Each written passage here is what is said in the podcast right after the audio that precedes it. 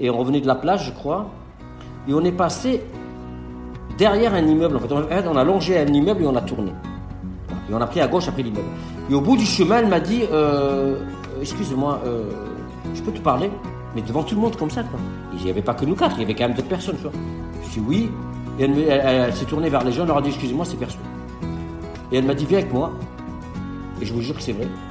On est parti. On, a, on, a rebroussé chemin, donc on est revenu derrière l'immeuble. Elle m'a collé derrière, euh, contre le mur et elle m'a embrassé. C'était ça mon premier baiser.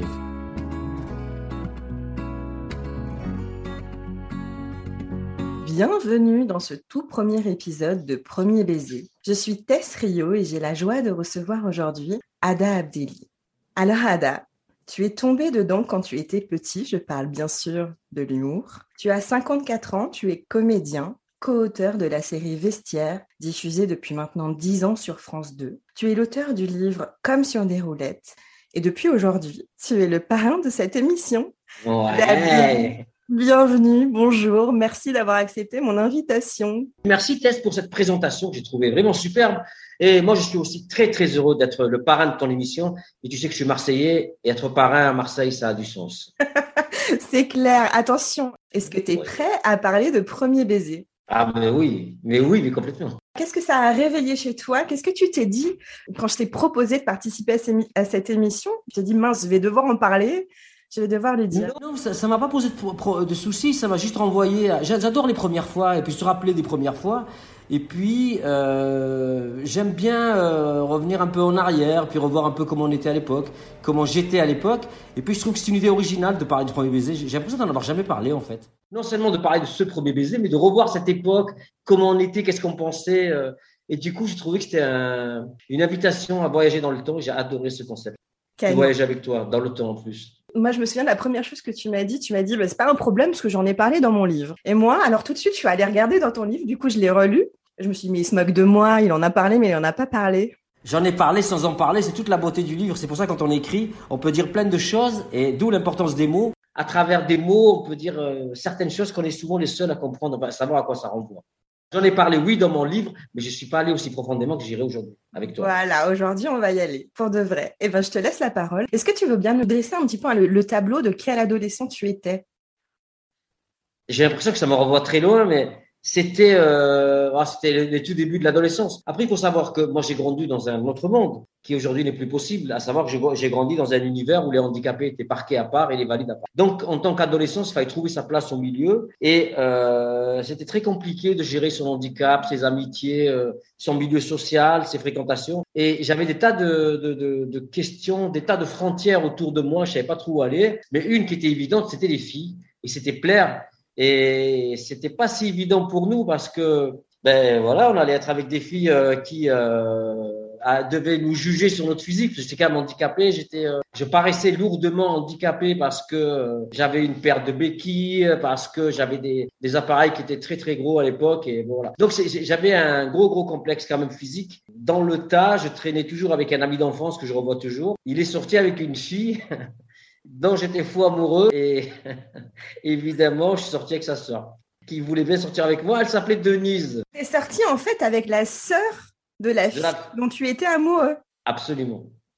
Pour être à d'elle, d'une, et de deux, euh, c'était déjà exceptionnel pour moi qu'une fille veuille sortir avec moi à l'époque. Et donc, évidemment, la première chose que je lui ai dit, j'étais tellement intimidé, c'était tellement compliqué parce qu'il fallait trouver l'endroit où le faire. Et quand je parle de l'endroit, c'était l'endroit géographique. Hein. C'était compliqué dans le quartier où on, vivait.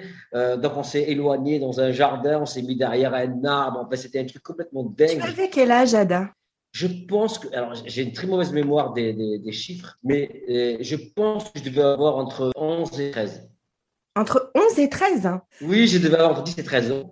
Et on s'est embrassé et évidemment c'était tellement émouvant, tellement euh, c'était très bizarre, c'était pas la meilleure expérience que j'ai eue, mais j'en garde un souvenir un peu. Euh, ouais, je crois que ce qui m'a marqué c'était de trouver un endroit, c'est trouver un arbre. Et c'est vrai que la première chose que je lui ai dite, elle m'a dit tu n'as, c'est la première fois.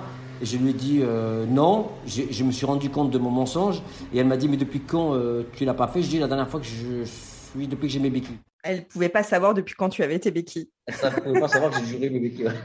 Tu as basculé directement dans, dans, cette histoire avec Denise, que tu appelles Marise dans ton livre. Denise, que j'appelle Marise. euh... C'est au cas où elle me retrouverait. Elle t'a retrouvé depuis ou pas? Non, et, figure-toi que je l'ai revue quelques années plus tard et c'est devenu une très très belle femme. Mais peut-être qu'elle était déjà très jolie à l'époque, mais comme ah, elle était jeune, on était jeune, on était jeune. Euh... Hmm. N'empêche que pour l'époque de laquelle nous vivions et le, fait qu'elle soit sortie avec un handicapé, quand même, elle avait quelque chose de plus, je trouve. Ah bah, c'est évident. que je lui ai pas rendu, l'hommage que je lui ai pas rendu, que je regrette que tu peux faire aujourd'hui Je lui rends hommage. Parce que vraiment, on était dans une époque où euh, le paraître était hyper important. Euh, et puis cette fille qui accepte de sortir avec moi alors qu'elle n'était pas forcément, n'était pas forcément, n'était pas mal du tout. Et elle est encore plus belle aujourd'hui, je pense. D'ailleurs, tu le dis dans ton livre, tu dis euh, quand on est un ado dit il n'y a pas besoin de boutons ou d'appareils dentaires pour repousser les filles. Les béquilles ou les fauteuils suffisent largement. Je trouve que c'est bien résumé. Mais ce qui me sauvait, c'était mon humour. Donc voilà.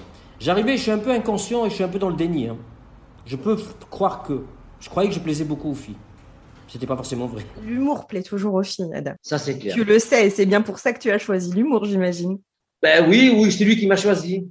C'était l'époque où tu, tu, avais quitté donc euh, ta famille euh, qui vivait en Algérie. Tu habitais chez ta tante à l'époque. Est-ce que tu as été accompagné là-dessus sur euh, les relations garçon-fille, sur les relations amoureuses, sur ce qu'on pouvait faire, pas faire non, absolument pas. Et j'étais déjà, euh, déjà, donc j'étais dans un milieu. Où ma tante et mon oncle c'était des ouvriers. Ma, ma tante était femme de ménage et mon oncle il travaillait dans les chantiers. Eux-mêmes n'avaient pas forcément une culture euh, générale très très très grande et surtout euh, on était quand même dans un milieu maghrébin des années 60-70, des gens qui étaient nés dans les années 50, même même plus. C'est des gens qui étaient dans les années 30. Donc c'était quand même c'était des tabous sur tabous. C'est des sujets duquel on parlait pas et on parlait pas de grand chose et on, on, on, se préparait à rien du tout en fait. Ni, au, ni alors, la rencontre avec les filles, ni ce qu'il fallait faire, ni ce qu'il fallait pas faire, et encore moins euh, de ma famille qui était restée au bled. Hmm. Et du coup, toi, comment tu t'es préparé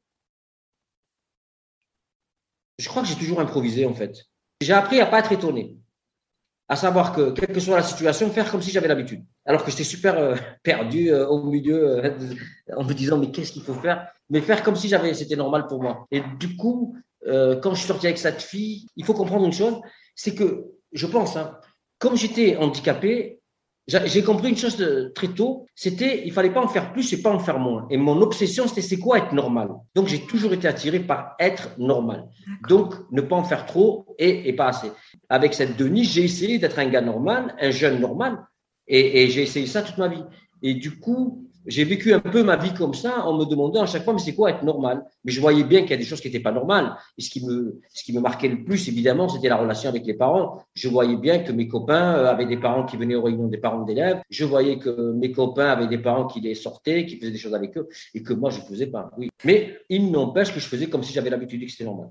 Tu as fait comme si c'était normal. Elle a un peu euh, compris. Elle a compris que c'était pas très normal.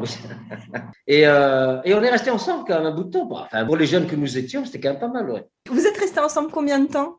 Oh, Je sais pas, mais ça doit être l'équivalent de quelques mois, oui.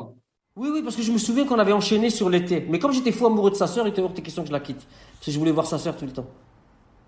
Et un jour, il s'est passé un truc très bizarre. À la fin de l'été, euh, donc sa sœur, c'était, euh, elle s'appelait Christine. Je balance tout si jamais elle me voit. J'étais fou amoureux de Christine. Et, mais j'avais quand même beaucoup de respect pour Denise. Hein. Et en fait, elle l'a su. Euh, ben, je lui ai dit un jour à Christine. Je lui ai dit, je lui écoute, moi j'ai pas envie de faire souffrir ta sœur ni rien, mais voilà, sache quel est mon état et que bon, voilà, mon parce que l'ami avec qui j'étais repartait, il était dans un centre. Et puis la rentrée arrivait, donc moi j'étais, euh, euh, comment dire, je partais le matin, je rentrais le soir. Elle, n'habitait pas dans le quartier, elle repartait. Donc je savais que c'est la fin de l'été, comme dirait Laurent Boulzy. Et euh, je lui ai dit voilà quoi. Donc c'était le matin. Et l'après-midi, on, revenait tous les quatre, donc moi, Denise et elle et son copain. Et on revenait de la plage, je crois. Et on est passé derrière un immeuble. En fait, on a longé un immeuble et on a tourné. Et on a pris à gauche après l'immeuble. Et au bout du chemin, elle m'a dit. Euh, excuse-moi, euh, je peux te parler Mais devant tout le monde comme ça, quoi. il n'y avait pas que nous quatre, il y avait quand même d'autres personnes, Je dis oui. Et elle, s'est tournée vers les gens, elle leur a dit excusez-moi, c'est perso. Et elle m'a dit viens avec moi. Et je vous jure que c'est vrai. On est parti. on, a, on, a rebroussé chemin, donc on est revenu derrière l'immeuble. Elle m'a collé derrière, euh, contre le mur et elle m'a embrassé. C'était ça mon premier baiser en fait. Donc ton deuxième premier baiser, tu considères que c'est ton premier baiser? Là, j'ai vu ce que c'était. En fait, c'est ton premier baiser d'amoureux. Ouais. Là, j'ai vu ce que c'était. Et du coup, c'était quoi? Ça m'a perdu sur les femmes. J'ai compris que plus jamais je comprendrais les femmes. C'était, c'était, mais c'était, aujourd'hui, tu te rends compte, c'était d'un culot au milieu, quoi. Il y avait tout le monde, elle leur a dit, excusez-moi deux minutes, il faut que je lui parle. Et en même temps, c'était tellement lourd, euh, ce qu'elle voulait dire à travers ce baiser, qui était, à mon avis, ne voulait pas dire je suis amoureuse de toi, mais qui, qui elle, il voulait certainement d'ailleurs dire tu es important pour moi. Et si ça passe par ce baiser, ben, je te le donne.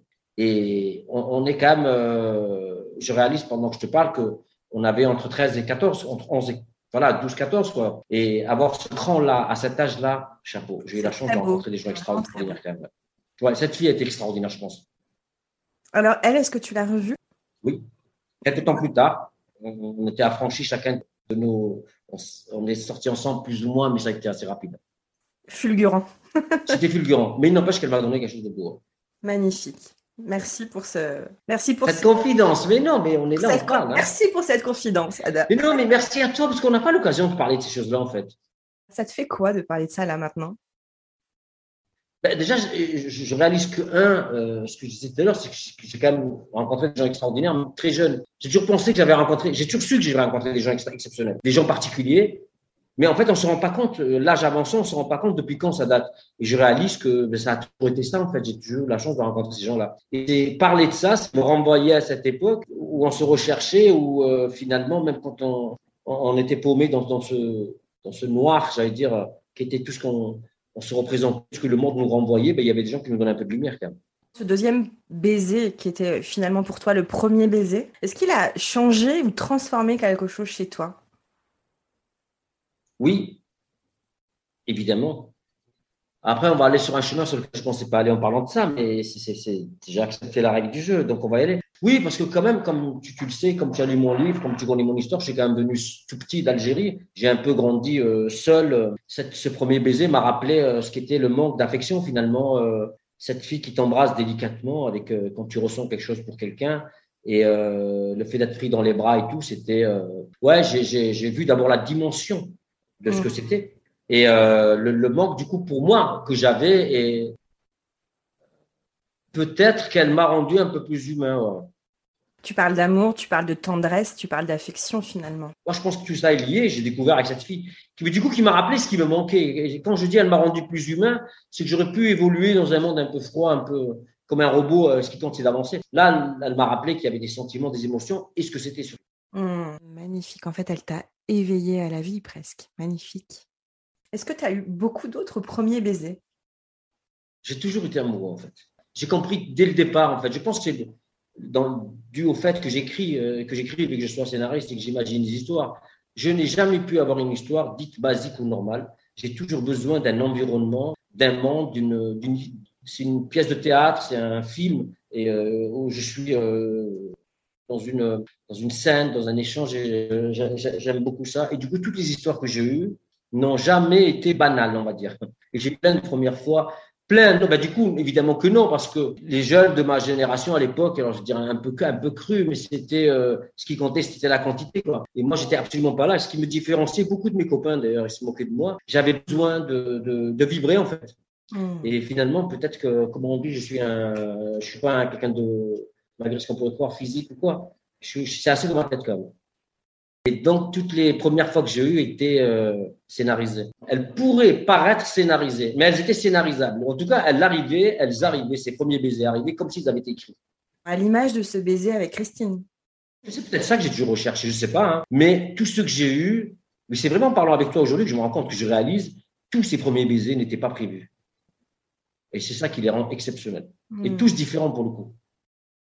Ada, quand tu regardes en arrière jusqu'à ce jeune adolescent, que tu peux refaire ton parcours à l'envers, quel regard tu poses sur ce parcours, qui est quand même assez exceptionnel et incroyable?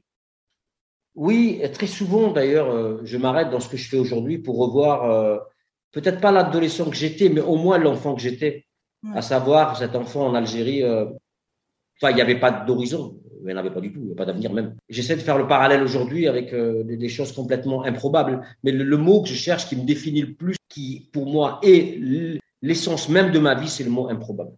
Et je suis attiré par ce qui est improbable le plus. Et je trouve ça exceptionnel. Quand j'étais tout jeune, je me souviens, j'avais un, jeune, il y a quelques années, Euh, j'avais un ami qui m'avait prêté la, maison de sa grand-mère. Euh, on était, je sais pas où, quelque part perdu dans la montagne. Je suis allé dormir là-bas et elle était dans son jus. Elle est restée dans les années 60, cette maison. Et je regardais les photos là et je me disais, mais est-ce que cette grand-mère, cette grand-mère, pouvait imaginer qu'un 30 ou 40 ans après, viendrait un Algérien dormir chez elle, un Algérien qui n'aurait jamais dû être là non plus. Et je trouve que c'est assez romanesque comme vie finalement. Déjà, tu démarres en, avec l'idée que tu ne pourrais jamais marcher. C'est improbable. Tu marches. Ben, mais ne serait-ce que se lever. Se lever. Tu, dis d'ailleurs que tu as appris à nager avant de, de savoir marcher et que tu ne sais toujours pas marcher.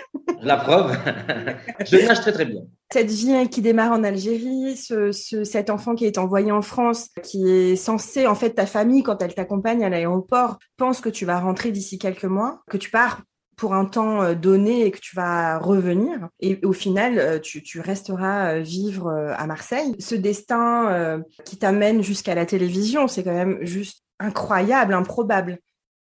C'est, mais c'est exactement ça, ça définit ça. Qui m'amène à la télévision ou même qui m'amène à l'Élysée.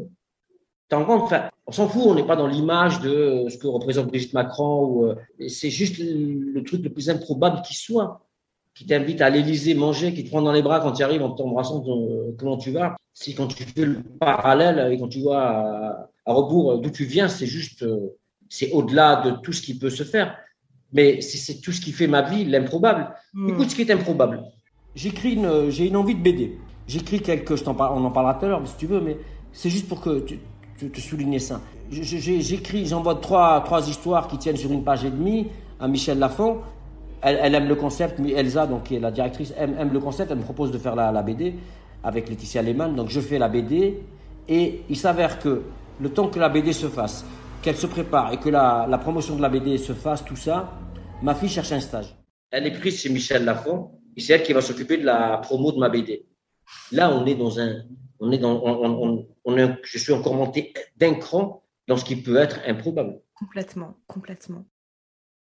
Si ce jeune garçon-là de 11-13 ans euh, te voyait aujourd'hui, tu penses qu'il te dirait quoi? C'est très compliqué comme question parce que euh, bah, d'abord, il n'y croirait pas. Il en rêvait, mais évidemment qu'il n'y croirait pas. Je ne sais même pas si un jour il, a imaginé euh, des choses comme ça. Moi, je lui dirais ne change rien, évidemment. Mais lui, il me dirait, mais non, laisse-moi tranquille, tu dis n'importe quoi. Qu'est-ce que tu racontes? Passer à la télé, faire des livres, rencontrer tests, mais tu es fou, quoi. Et euh, du, coup, il, je sais pas, je sais pas ce que moi je dis. C'est compliqué, c'est la question quand même. Peut-être qu'il se dirait qu'il a fait les bons choix, en définitive. Parce que c'est ce qui nous, c'est tout ce qui nous définit. Enfin, c'est la, la, grande question qu'on se pose nous les humains. J'espère en tout cas une majorité. C'est est-ce qu'on a fait le bon choix? Où on va? Et est-ce qu'on y va? Et est-ce qu'on fait bien d'y aller? Est-ce que tu crois que c'est une question de choix? Je pense qu'on a quand même le libre arbitre en permanence, oui. Même quand on a l'impression que ce n'est pas un choix, c'est le, le premier choix qu'on a fait qui nous a amené là où on est aujourd'hui. C'est cette idée de, euh, je pense par exemple que j'en suis là aujourd'hui parce que il y a des moments où j'ai pas eu peur d'aller en me disant mais non mais il faut y aller, on verra bien ce que ça va donner. Donc c'est un choix parce que tu choisis d'y aller. J'aurais pu, j'ai beaucoup d'amis euh, qui ont fait le choix eux de pas s'aventurer sur des terrains qu'ils connaissaient pas et qui ont voilà et qui qui peut-être le regrette un peu aujourd'hui. Mais j'ai pas envie de connaître ça par contre. Toi, tu as fait le choix de faire comme si tu savais à chaque fois. Absolument. Parfois, je suis renvoyé à la réalité. Hein. Parfois, euh, si tu veux, un des, un des derniers trucs que j'ai en tête, c'est euh, j'ai fait le casting pour faire la série. J'y suis allé comme si j'avais toujours fait ça. Euh, j'ai été pris et euh, je suis allé le premier jour sur le plateau comme si j'avais fait j'ai toujours fait ça. À part que quand je suis arrivé sur le plateau, j'ai vu cette lumière, 40 personnes qui tournaient, des gens qui me maquillaient, qui me parlaient. Ça s'est arrêté, j'ai eu très peur en me disant, mais qu'est-ce que tu fais là? Vite, vite, rentre chez toi. Je pense que j'ai souvent eu des changements de vie. Quand je parle de vie, c'est intégralement de vie. Hmm. Et j'ai le moment dans ma tête précis où je me dis, on laisse tomber ou on avance. Et là, pour la série, pour tout ce qui me, je vis aujourd'hui, dont nous, cet échange avec toi, c'est parce que ce jour-là, je me suis dit, c'est maintenant, c'est que tu dis. Ou tu rentres, ou tu plonges. Incroyable. C'est quel choix j'ai fait. Quelle force. Si je résume ton credo, c'est faire comme si c'était jamais la première fois. Exactement, alors que c'est toujours la première fois. C'est une belle définition. Ada, je t'ai demandé de choisir un objet qui, selon toi, ou qui symboliserait ou qui représenterait la joie. C'est quoi ton objet? Tu veux bien nous le présenter? Alors, j'avais un objet, mais je ne le retrouve pas là. Mais j'ai deux choses qui sont très importantes pour moi. Moi, je suis plus dans les souvenirs que dans les objets. Mais comme il a fallu choisir, j'ai un bouchon de béquille que je retrouve plus parce que j'ai déménagé il y a pas il y a quelques temps et du coup euh, il doit être dans mes affaires mais c'était un bouchon qui m'avait servi à arriver au sommet du Toubkal. Le Toubkal c'est le plus haut sommet du Maroc et je l'ai fait en 2010. C'était une aventure exceptionnelle, exceptionnelle humainement parce que je pensais pas euh, qu'elle marquerait ma vie à ce point-là parce que j'ai eu euh, j'ai laissé des amitiés, j'ai laissé des gens clairement et j'ai rencontré d'autres. Et ceux que j'ai rencontrés, euh, ils en valent là. C'est des gens exceptionnels. Et mon deuxième objet que j'aime bien, je ne sais pas si tu le vois là, c'est le livre d'Albert Cohen. C'est évidemment le livre de ma mère. Que bah, c'est un peu en hommage à ma mère, mais c'est pas que. C'est la manière dont c'est écrit, la manière dont, euh, dont il fait preuve d'humour et dont il parle de son adolescence. Euh, cet enfant frisé, bah, il parle de Marseille en plus, tu vois, qui est un peu basané, qui arrive dans une école marseillaise où il se fait un peu vanner euh, je me reconnais un peu là-dedans. Et puis je trouve, je trouve qu'il y a une, il y a quelque chose d'exceptionnel dans, dans, la finesse, dans ce qui est écrit. Il dit, euh, les, les, élèves de cette école me disaient que je, que je saurais jamais écrire comme eux. Trois petits points, ils ont raison, j'écrirai jamais comme eux. Mais c'est d'une beauté, la réponse est d'une beauté, mais c'est exceptionnel. Et puis, il y a cette idée de ce, de ce gars qui part pour réussir et qui, une fois parti, une fois qu'il a réussi, euh, se rend compte d'où il vient et qui est sa mère d'où vient sa mère qui, elle, n'a pas changé la dureté linéaire. Et c'est le, rapport qu'il a entre lui, ce bourgeois qui habite euh, en Suisse, et sa mère qui arrive avec cet accent, qui aime les boulettes, tout ça, et qui le renvoie à sa, son, le, au méditerranéen qu'il est et qu'il a été. Je trouve ça assez exceptionnel. Ça me touche toujours de lire ce livre. Puis des fois, je fais comme, comme sa mère lui disait de faire. Quand on va au restaurant, elle lui disait, quand il était passé à la mer, remplis euh, tes poumons de, de cette mer. Cette odeur, elle te servira toute la semaine. Des fois, je dis ça, je dis ça à ma petite fille. Magnifique. Ah, c'est magnifique. Du coup, ça me permet de rebondir sur comment, comment tu fais pour te mettre en joie aujourd'hui? C'est quoi tes sources de joie? J'ai l'impression que tout ça n'est pas très sérieux de toute façon. La vie, tout ça, j'ai l'impression que c'est pas très sérieux. Quand je vois à quelle vitesse ça passe et que finalement on peut faire des tas de choses et on peut toujours passer au travers, quand je vois mon parcours, je me dis oui, bon, finalement on peut le faire. Et il y a des tas de choses qu'on peut faire. C'est pas très sérieux, c'est pas très solide, ça s'arrête comme ça. On maîtrise pas grand chose. Et en même temps, j'essaye quand même de temps en temps de me rappeler de la chance que j'ai d'être euh, dans, dans, dans, ce pays, dans cette vie, parce qu'on on passe notre temps à, à critiquer. On est, la, la, France est un pays de râleurs, évidemment, on râle beaucoup. On fait des manifs tous les samedis, etc. On n'est jamais content. On parle de dictature, etc. Mais euh, à mon avis, il faut aller voir ce qu'est une vraie dictature. Et je, je dis souvent, il vaut mieux euh, être handicapé en France que valide dans, dans certains pays. Et tu vois, je pense qu'un gars qui vit en Afghanistan, là, à l'heure où je te parle, à mon avis, voudrait plus être à ma place qu'à la sienne. Donc il y, a de quoi être heureux tout le temps, en fait. L'optimisme, le côté positif, il est partout autour de nous. Finalement, le bonheur, c'est un choix. La joie, c'est un choix. J'ai l'impression, oui. Hmm. Oui, parce qu'on peut vraiment piocher ce qu'il y a autour de nous. On peut, peut-être pas le bonheur, mais en tout cas chercher la, la, chose positive qui peut nous motiver. Il faut juste regarder autour de nous et on a ce truc, euh, j'en parlais avec une amie il n'y a pas longtemps, cette tendance à voir d'abord le côté négatif.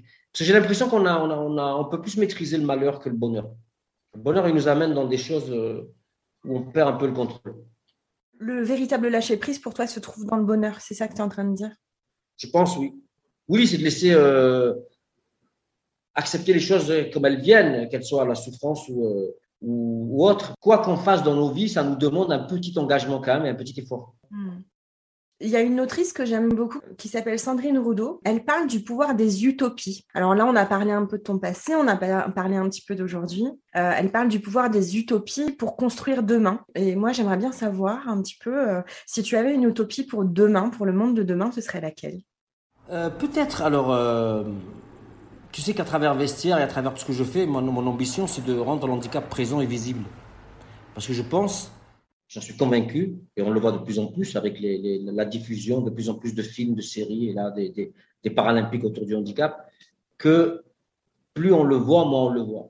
Euh, dans l'absolu, mon utopie, évidemment, c'est une société où on serait, euh, où il n'y aurait pas de différence. Ce serait juste quelque chose comme euh, si on avait une tenue différente, le handicap. Et du coup, ça ferait de nous des gens comme les autres en permanence. Et ça enlèverait ce, regard qui, de temps en temps, te renvoie à, cette image-là. Ouais, l'utopie, ce serait un peu ça. Ce serait une utopie. Moi, c'est euh... en fait ma grande ambition, c'était de me dire, j'aime ma grande ambition, mon grand rêve, c'était de me dire, euh, d'imaginer qu'un jour on soit attaqué par des extraterrestres, parce que je me dis que la Terre en danger, du coup, on devient tous terriens. Hmm. Et toutes les notions euh, nationalistes sauteraient complètement en se disant, mais non, je, le Chinois irait aider l'Africain, qui irait aider euh, l'Européen, et ainsi de suite, et l'Américain et l'Indien. Des êtres humains qui vivent sur cette terre et qui avons besoin de résister à une attaque. À l'ennemi, parce qu'on sait que c'est la, la, la, difficulté qui crée le lien. Et du coup, euh, voilà, je me dirais ça. Mais dans l'absolu, oui, c'est juste qu'on ne soit pas jugé sur. Euh... Je n'aime pas qu'on soit jugé sur un truc qu'on n'a pas choisi. Un jour, je discutais avec un. J'ai faisais une, animation avec des, jeunes et autour de la série. Et il y a un des jeunes qui m'a dit euh, Mais monsieur, euh, tu dois être trop fier d'être arabe. J'ai dit Écoute, tu peux me demander si je suis fier d'avoir fait ma série Je te dirais oui. D'avoir écrit mon bouquin Je te dirais oui. De mener la vie que je mène Je te dirais oui être arabe, je l'assume, je suis très content de l'être, mais je, je n'ai pas pour habitude de revendiquer un truc que je n'ai pas fait, que je n'ai pas choisi. Il y a eu un grand blanc, et puis Maradi m'a dit Ouais, vous avez raison, monsieur. Je voudrais finir avec une citation que j'ai lue dans ton livre que je trouve hyper belle. Ton, livre est autobiographique, il est fait d'anecdotes sur ta vie, il est entrecoupé de dialogues avec ta fille, qui sont hyper touchants, hyper puissants, je trouve. Et à un moment, elle te, elle te pose une question et, et elle te dit Mais papa, pourquoi dit-on aimer à en mourir? C'est pas beau. Et tu lui réponds, t'as raison, on devrait dire aimer à en vivre. Merci pour cette citation, c'est juste hyper puissant. Qu'est-ce que je peux te souhaiter pour la suite? Que ça continue? et que ça continue à monter d'un cran. De toute façon, chaque année, ça monte d'un cran. Donc, euh, que ça continue, ouais, que ça continue. Puis euh, voilà, qu'on passe un peu cette période un peu de, un peu stressante, un peu angoissante, et que les gens euh, ressourit à nouveau. On a un peu senti ça cet été, là. C'était marrant de revoir des gens euh, qui revenaient sur les terrasses et tout. Et il y avait des regards de compréhension. On se comprenait tous. On était tous contents d'être là. Il y avait un truc de, finalement, on partageait tous euh, ce truc de, ah, ça y est, on peut y aller. Et on était tous un peu complices de, de, de, pouvoir boire ce verre en terrasse. Oui. Euh, Est-ce que tu veux bien nous rappeler un petit peu ton actualité du moment? Bah écoute, oui, avec plaisir. Bah, moi j'ai tourné, donc là, là on vient de finir le tournage de la saison 11 de Vestiaire, qui passe tous les samedis à 21h sur France 2. Et donc la saison 11 devrait commencer en septembre. Et surtout, je suis très heureux parce que le 23 septembre sort euh, d'une manière intergalactique ma première BD qui s'appelle Les Scouts. Donc je suis vraiment très très fier parce que j'ai été élevé d'abord au scoutisme, parce que j'ai été scout, et j'ai été élevé au BD. Et pouvoir euh, faire une BD... Euh, voilà, je suis très très heureux, vraiment, mais vraiment. Et puis surtout, voilà, j'aurais fait un film, une série. J'ai non, j'ai fait un livre, une série, j'ai fait pas mal de choses. J'ai l'impression de boucler la boucle au fur et à mesure et peut-être je passerai à autre chose après. Ouais, la BD, c'est un rêve de gamin. Complètement. Ouais. Ma première fois. Bravo. Ada, je te remercie. Merci, Merci d'avoir été ce merveilleux parrain aujourd'hui. Je te dis à bientôt. Ben, à très vite, oui, bien sûr. Merci à toi et bonne, bonne chance et bonne continuité à, à ces postes. Si vous avez aimé cet épisode, mettez-lui tout plein d'étoiles. Surtout, abonnez-vous sur Apple Podcast ou votre plateforme d'écoute préférée. Si ça vous plaît, parlez-en autour de vous. Partagez les épisodes sur vos propres réseaux. Vous pouvez me suivre sur mes réseaux sociaux. Vous trouverez les liens dans la description. Et ce qui me ferait hyper plaisir, c'est que vous aussi, vous me racontiez dans les commentaires votre histoire de premier baiser. Je vous remercie et je vous donne rendez-vous dans un mois.